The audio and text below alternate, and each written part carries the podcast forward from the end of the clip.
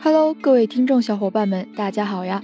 今天是二零二二年十一月七号，欢迎收听 TT Tracy Talk。今天是立冬，大家记得注意保暖。The traditional Chinese solar calendar divides the year into 24 solar terms. Start of winter. In Chinese, it means 立冬. The 19th solar term of the year begins this year on November 7th and ends on November 21st. Start of winter is the first solar term of winter, which means winter is coming and crops harvested in autumn should be stored up. 那回到今天的节目，面对俄乌战争，欧洲能源供给遭到了巨大的影响，通货膨胀也越来越严重。一方面，政府需要采取措施，比如说储存或者限制天然气等煤气的使用，拨款来缓解能源价格飙升对于市民的影响，而另一方面，大众也将矛头转向了可再生能源的开发和政策实施，但究竟是否可行呢？一起来学习今天的文章吧。Wants to learn about what's going on in foreign journal or a magazine? Let's listen to TT Tracy talk. As winter begins, European countries are taking steps to soften the blow from a shortage of Russian natural gas to the continent, and the continent's plight might have an impact lasting for years, analysts say.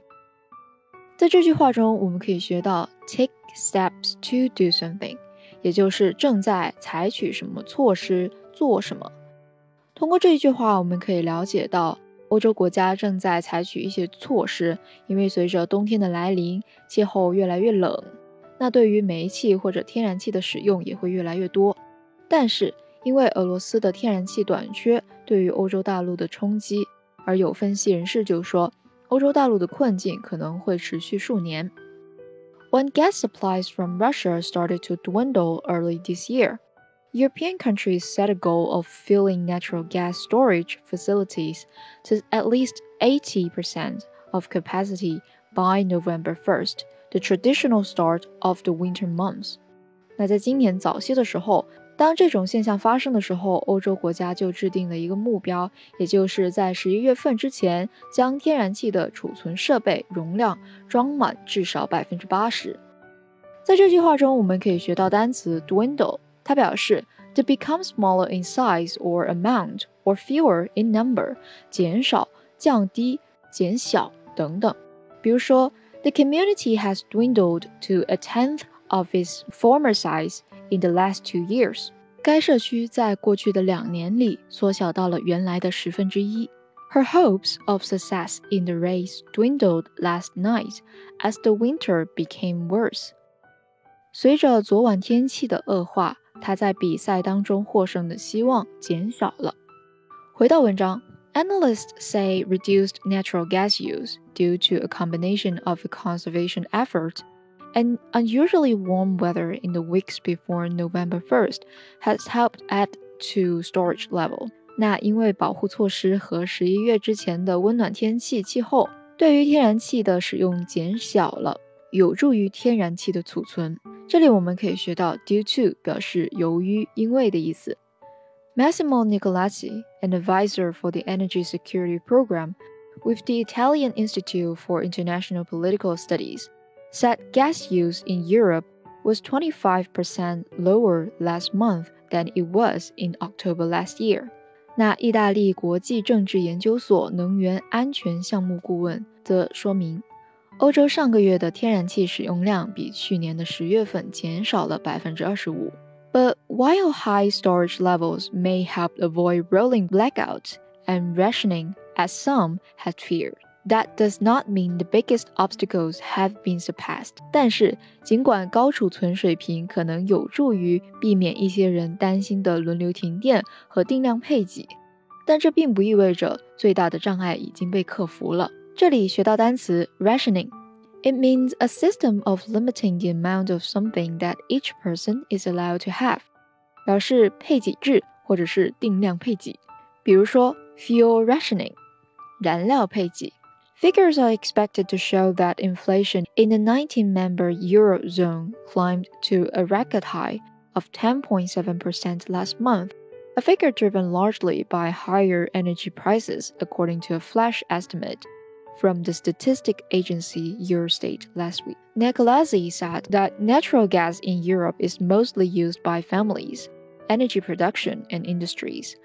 And the countries are taking various steps to curb its use, such as through policies related to energy storage, joint purchases, or price gaps. 这句话我们可以学到一个词组：take various steps to curb， 表示采取各种措施限制做某事。而通过它的内容，我们就可以学到，对于这样的一种现象，各国正在采取各种各样的措施来限制天然气的使用，比如说推行相关的政策，或者是联合采购，又或者是对于价格有上限。Anthony Froggatt。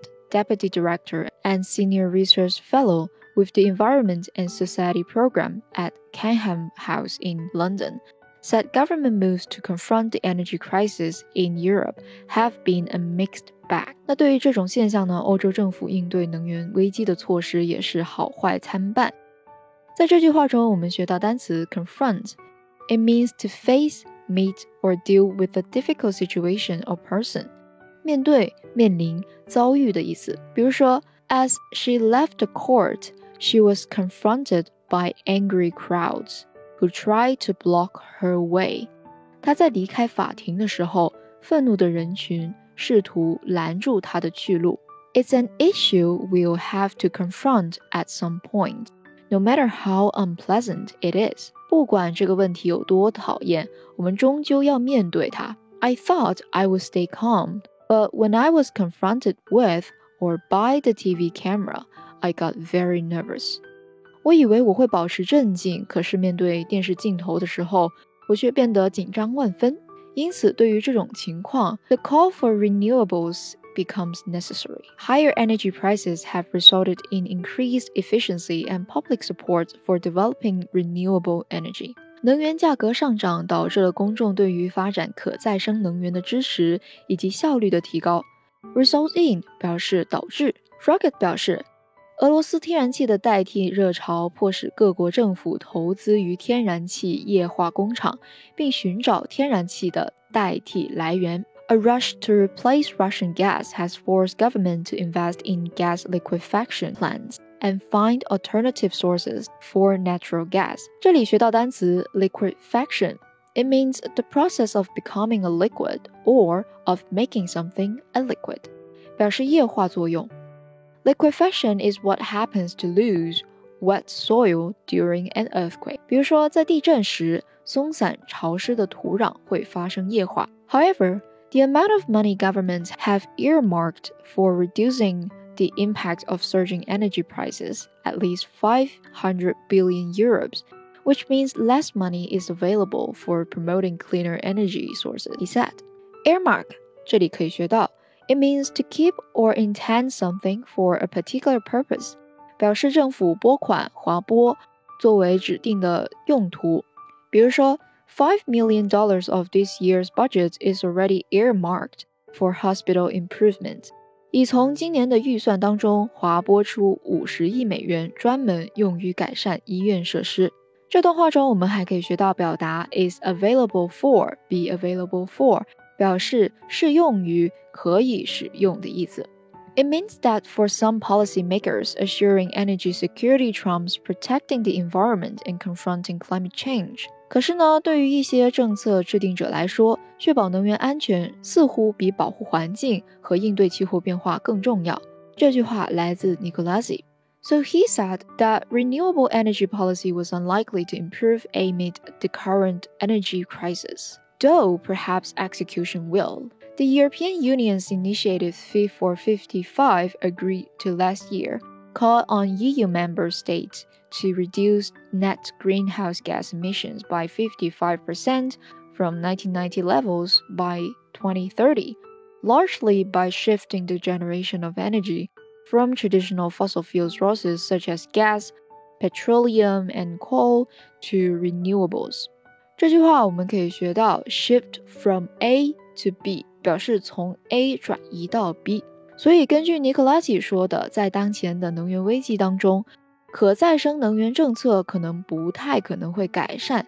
尽管如果真的会实施这种政策的话，才会改善这种能源危机。So the fifth for 55 program can realistically be more ambitious than it is, but it can help create more initiatives for governments to take stronger steps to meet those targets.